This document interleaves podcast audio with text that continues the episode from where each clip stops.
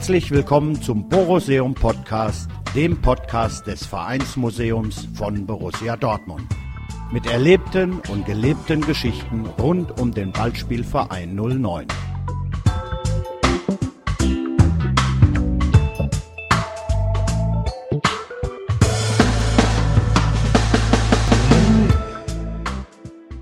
Heute Finn vom Anfang des Ende. Text von Philipp Dahmen, gelesen von Jan-Henrik Rostzecki.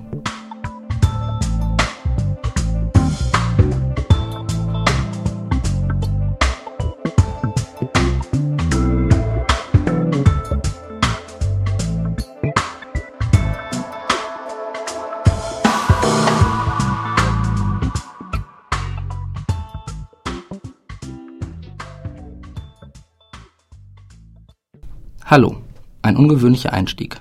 Einfach Hallo. Nicht mehr und nicht weniger. Wenn man jedoch einmal bemerkt hat, dass das menschliche Dasein eben auch einen Moment mit sich bringt, in dem man nicht mehr einfach Hallo sagen kann, hat dieses schmale, millionenfach im Leben wohl genutzte Wort eine völlig neue, andere und gewichtige Bedeutung. Der Einstieg bleibt doch für ein Fanzine erstmal ungewöhnlich. Zweiter Weihnachtstag. Ein Automobil mit blauem Licht muss mir ins Krankenhaus fahren. Es geht nicht anders. Schmerzen wie noch nie im Leben. Hohes Fieber. Alles wie aus heiterem Himmel. Gestern ging es mir noch gut. Erstmals in meinem Leben befinde ich mich überhaupt als Patient in solch einem. Notaufnahme. Aufnahme ins Krankenhaus. Erste Medikamente, aber noch Hoffnung, dass das schon alles nicht so ganz wild ist und bald wieder wird. Weihnachten ist vorbei. Abends liege ich auf dem OP-Tisch und bin betäubt. Erste OP. Drei weitere Folgen. Dann erstmal bis Silvester durchgeschlafen. Wird schon wieder werden. Zustand weiter schlecht wie nie. Gefühl wie wach und abgestellt. 2. Januar. Neues Jahr. Eine weitere OP nötig. Schlechter Zustand im Anschluss und dann Ende. Alles warm und grau, wie eingewickelt in ein Tuch. Leben aus. Kein Hallo mehr. Die Hände eines anderen Menschen versuchen noch einmal den Startknopf zu drücken. Ein fast vulgärer Vorgang, wie es mir heute erscheint. Anfang. Mit einem Drink des Himmels nochmal aufgewacht. Erlebnisse ohne Ort erlebt. Dann direkt wieder in den OP. Weiter Schmerzen. Viel neues Blut. Viel Medizin, viel Hilfe. Viel anders dann Wochen, Monate des Bangs, der Qual, des Hoffens, des Durchhaltens, sich Sorgen um die Nächsten, um sich selbst, mit zerschnittenem Ehrgeiz im weißen Bett liegend, geradezu vor Schmerzmitteln chloroformierend, größte Bewegung ein Drehen nach rechts. Mehr geht nicht. Alles anders. Wirklich alles. Was hat das mit dem BVB zu tun? Es ist der Bericht eines 36 Jahre alten Fans, der erstmals ausgerechnet 1986 gegen Fortuna Köln ins Stadion geschleppt wurde. Kann sein, dass es auch schon vorher einmal der Fall war, aber an dieses Spiel erinnert sich dieser Fan halt noch. Damals war auch alles noch völlig anders. Wirklich fast alles. Nur das Spiel selbst ist, bis auf wenige Änderungen, dasselbe geblieben. Ab diesem Moment ist mein, mein Kopf unaufhörlich am Berichte schreiben über diesen Sport, über diesen Club, Borussia Dortmund. Erlebt hat dieser Fan viel. Nicht so viel wie manch andere Extremisten unter den Fans, aber dann doch schon genug. Ab 1988 im Grunde alles an großen Finals vor Ort. Nur Tokio war zu weit. Ansonsten viele, viele Spiele in Dortmund und sonst wo. Leidenschaft, Lebensinhalt, ja eigentlich eine Religion ist es dann streng genommen. Nächtelang diskutiert hat dieser Fan über den BVB. Bei viel Bier oder bei sehr wenig. In großen Runden, in kleinen, im Internet und in Bars. Egal. Jeden verdammten Tag, seitdem ich wirklich denken kann, denke ich mindestens fünf Minuten am Tag auch mal an den BVB. Dann kam das Normale. Frauen, Kinder, Häuser, Jobs.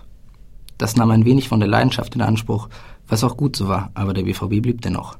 Selbst das Verlassen der räumlichen Nähe zum Stadion ließ mich nicht abrücken, schon gar nicht in schlechten Zeiten. Pleiten, Insolvenzen, Betrügereien, Großmannsucht von Fans und mit Fans. Man blieb einfach, obwohl vieles anders wurde. Fast alles. Der Fußball und auch der BVB hat heute eine so ausgedehnte Seele, dass er und seine von ihm profitierenden Protagonisten im Grunde permanent bei allem Zujubel, im Erfolgsfall, trotzdem geteert und gefedert werden dürften. Wie oft dachte man vor lauter Leidenschaft, dass der Fußball sich bald selbst verdauen würde. Finn im Exil sind und waren da schon viele. Hat sich eine Insel gebastelt, auf der man damit klarkommt, dass alles schon arg komisch geworden ist. Und dennoch ist es halt da. Und was ist es bei mir nun? Als ich im Januar dann erwachte aus einem künstlichen Schlaf infolge der obrigen Nacht des 2. Januars, als ich trotz vielerlei Drogen wieder ein wenig denken konnte und sprechen konnte, merkte ich eine Häutung, die begann. Einer jener Menschen, die sich beruflich viele Stunden um mich kümmerten, entpuppte sich als Fan des BVB. Dies erfuhr ich eher beiläufig und, anders als früher, es blieb beiläufig.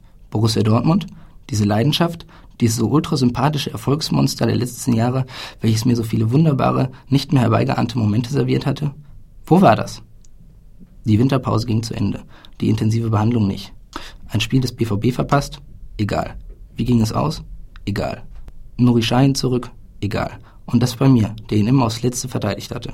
Ich schob das alles auf meinen Zustand, auf meine Sorgen, meine Ängste, meine Probleme, Schmerzen, Medikamente, auf alles. Es musste klar sein, dass der BVB eben doch nur die schönste Nebensache der Welt war und ist. Und dennoch beschäftigte mich diese selbstgemachte Gefühlskälte gegen den BVB. 1986 bis heute. Das waren ja immerhin 27 Jahre der Leidenschaft. War das alles am Ende verschwendete Energie und ein großer Quatsch? Irgendwann der Wechsel auf einen nicht ganz so intensiven Bereich. Aufwärtstendenzen spürbar. Besserung in Sicht, Hoffnung schöpfen. Mal einen Beitrag bei schwarzgelb.de im Forum schreiben. Schließlich hatten ja sensationellerweise schon Menschen von dort nachgefragt und sich gewundert, wo man sei. Also schreibt man was ihr Smartphone. Wahrscheinlich etwas Belangloses. Aber es passiert nichts. Man bemüht sich, so wie früher große Gedanken zum BVB zu entspinnen. Was wird aus Lewandowski? Warum sagt Tönes dies? Es gelingt nicht. Alles Unsinn. Alles unwichtig. Alles irgendwie total bescheuert. Wieso um Himmels Willen habe ich mich jemals überhaupt dafür interessiert, geschweige denn so viel damit beschäftigt? Dann Rückfälle, Rückschläge. Alles nochmal? Operationen folgen auf Operationen. Behandlung, Rehabilitationsversuche. Jeden Tag bei den Ärzten. Fußball läuft weiter. Der BVB verliert nach und nach am Boden, Bayern München marschiert. Ich schaue es mir an, aber weiter distanziert, fast zynisch, uninteressiert. Dann endlich zu Hause, in ein neues Haus. Aber weiter viele Behandlungen und viele Sorgen, viel Krankheit. Fußball bleibt fremd. Der BVB sowieso. Ein Therapieversuch qua Stadiongang zunächst vollkommen ausgeschlossen. Stehen unmöglich. Bekannte drängen ein, mal beim BVB nachzufragen, ob man irgendwie eine Sitzmöglichkeit bekommen kann für die Zukunft. Mir egal. Selbstredend. Die Sorge um die verlorene Liebe zum BVB, zu diesem Sport Fußball, war und ist nicht an erster Stelle dessen, worum ich mich dann sorge. Die Sorgen und Ängste betreffen in erster Linie natürlich meine Frau, meine Kinder, aber auch die Sorge um meine Beziehung zum BVB ist da. Und einfach beispielhaft. Wendepunkt in dieser Frage und in diesen Tagen war ein Lied, ein massenpopuläres gar. An Tagen wie diesen, im Mai stand ich noch tanzend und hüpfend in Berlin und feierte zu diesem Lied einen phänomenalen Sieg über eine bayerische Fußballmannschaft. Am Tag danach, als alles anders, als ich von den Toten wieder erwacht war, lief auf der Intensivstation eben genau dieses Lied. Kein anderer Moment führte mir in diesen Tagen so klar vor Augen, was mit mir passiert ist und was mit mir passieren würde. Alles war anders. Kein Fußballfest mehr. Bis zuletzt herrschte der Gedanke vor, dass ich viel zu lange mit dem BVB mitgegangen bin. So, als ob es eine Verschwörung gegen mich selbst gewesen wäre. Eine 27 Jahre andauernde Verschwörung. Dieses betraf und betrifft wohlgemerkt viele Bereiche meines Lebens, welche so furchtbar durcheinander gekommen ist. Die Welt will mich nicht mehr verstehen, denke ich oft und gleichzeitig, bitte, gib mir meinen Verstand zurück. Ein leiser Hauch von Terror liegt seit bald fünf Monaten auf meinem Leben. Und, weswegen ich es hier niederschreibe und veröffentlicht sehen wollte, ist, wie so oft in meinem Leben, ein mit dem BVB verwobenes Gefühl. Nur anders halt. Schmerzen sind noch immer da, große Einschränkungen auch. An die von mir durchaus geschätzte Arbeit ist nicht zu denken. Monatelanges im Krankenhaus liegen, zu Hause sitzen, in Reha-Kliniken trainieren, Medikamente schlucken, nicht schlafen können, Ängste aushalten müssen, neuen Operationen besorgt und verschreckt entgegensehen müssen. Eine Folter, die im Zweifel nie enden wird. Und dennoch die eigenen Kinder wachsen sehen, glücklich sehen. Eine Frau im Alltag ohne richtigen Partner leben sehen. Das alles muss man aushalten. Das alles muss man aushalten. Und wo ist da noch Platz für diesen seltsamen Fußball, diesen Club, diese Leidenschaft namens BVB? Kapitulation. Dauerkarten längst weitergereicht. Zu stehen, geschweige in einem Stadion, eh unmöglich. Abmeldung in einem hochgeschätzten Forum. Das eigene Umfeld lässt man seltsamerweise im Unklaren. Man sagt nicht, das interessiert mich nicht mehr. Man tut so, als ob. Eine Haltung, die jedenfalls mir häufig in vielen Fragen untergekommen ist in den letzten Monaten. Ich tue so, als ob. Harmonie als Strategie für die Normalität. Die Gedanken und Erinnerungen sind natürlich da. In Fotoalben und Büchern blätternd werden alte Spiele und Erlebnisse hervorgekramt. Berlin 89. Grandios. Duisburg 92. Trauer und Tränen. Monatelang erhole ich mich davon nicht und sitze emotional noch weinend auf den Stufen des Wedau-Stadions. UEFA Cup 92, 93. Sensationelle Tage, Fahrten, Momente. Die Jahre drauf. La Coruña, Lazio Rom, Krimis. Tolle Jugenderfahrung in einer aus heutiger Sicht völlig anderen Zeit. Steinzeit könnte man meinen. Münztelefon im Stadion und Mitgliedsausweise auf Papier gedruckt. Die Meisterschaften 95 und 96. Unvergessene Momente, die mir bis vor kurzem noch 15 Jahre danach Schau über den Rücken laufen lassen. Der Champions League Sieg. Die seltsame Stadt München danach. Die Jahre, in denen der BVB zu einem Monstrum verkam in einer in der kommerziellen Pubertät steckenden Fußballbranche. Champions League Wettbewerbe mit diversen Vor- und Zwischenrunden. Alles irgendwie komisch. Fußballmannschaften vollgestopft mit millionenschweren Brasilianern oder bemitleidenswerten Fußballsöldnern aus Mazedonien, die ein Gerichtsurteil über ganz Europa verteilt.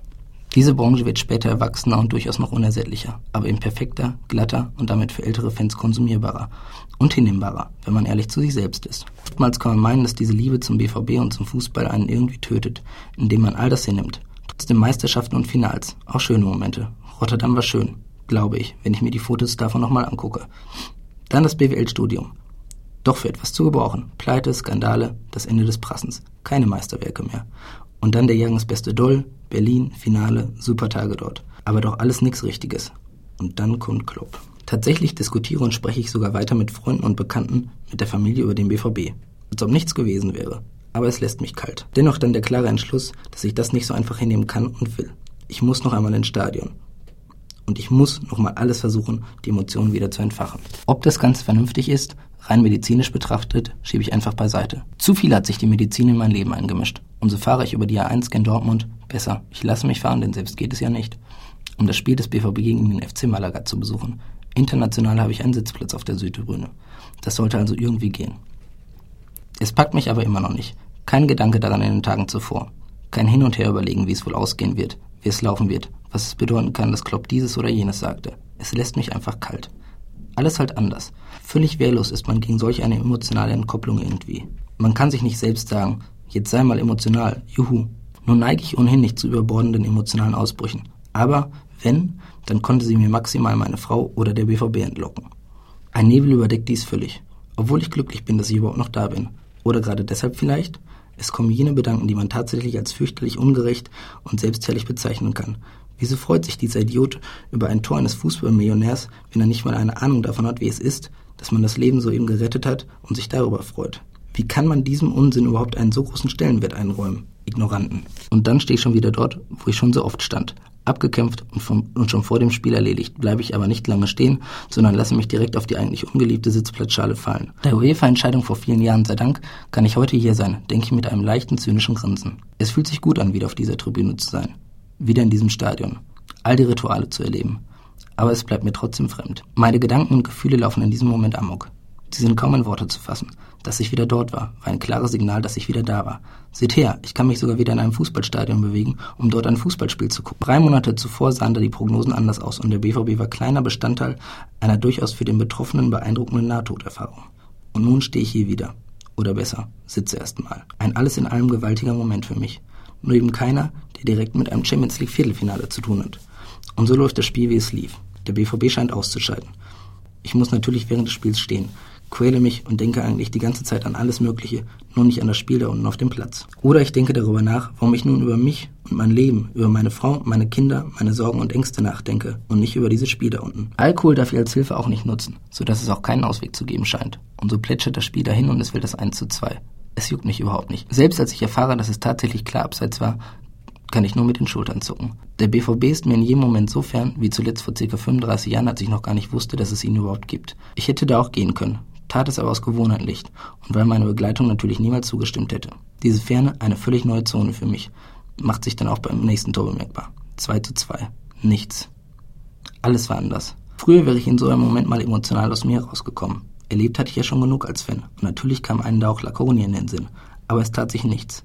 Es war wie irgendeinen blöden Kinofilm anzugucken, an den man sich drei Tage später schon nicht mehr erinnert. Und dann kam Santana.